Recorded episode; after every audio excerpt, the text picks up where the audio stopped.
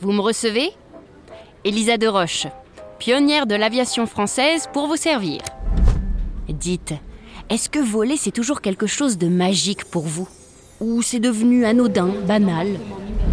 Parce qu'en 1910, pour moi, c'était plus qu'un rêve, c'était une fascination. C'était rare et précieux. Et je crois pouvoir dire que pour l'artiste Panamarenko aussi. Depuis les années 1960, il crée des machines visionnaires, mais qui ne volent pas. Pour vous, j'ai rencontré Blanche de Lestrange, la commissaire associée de cette exposition. Elle nous le raconte. Panamarenko, c'est vraiment l'artiste qui là, pour le coup, est le plus, on va dire, euh, emblématique par rapport à cette histoire de fascination pour le vol. En tout cas, artiste du XXe siècle.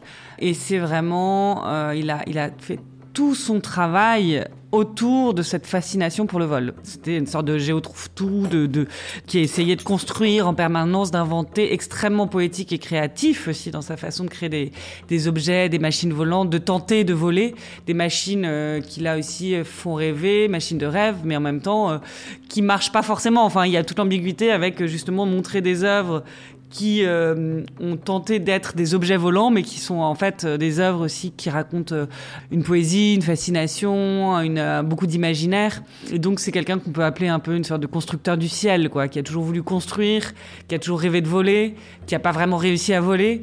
Et puis là, on présente plusieurs œuvres dans, l'exposition, dont le V1 Barada Jet, qui est un avion en bois avec un moteur à réaction, qui reprend en fait, qui est inspiré des German V1 Bombs, qui étaient vraiment des, euh, des, petits avions utilisés pendant la Seconde Guerre mondiale euh, par les Allemands. Donc, une mémoire collective évidemment euh, autour de le progrès, cette question du progrès, quels sont les buts, les finalités de, ces, de ces ce progrès technologique, mais aussi une histoire très personnelle, puisque c'est un souvenir là aussi d'enfant, quand il avait 4 ans, qui, quand il se promenait avec sa mère dans le marché d'Antwerp, ils ont vu un avion de ce type, donc les German V1 bombes, s'écraser euh, dans le champ d'à côté. Donc qui a évidemment créé un espèce d'effet de, de, tétanie, de frayeur parmi la foule qui était là et qui l'a marqué profondément euh, aussi dans cette à la fois crainte, menace, mais aussi fascination de ces avions en fait.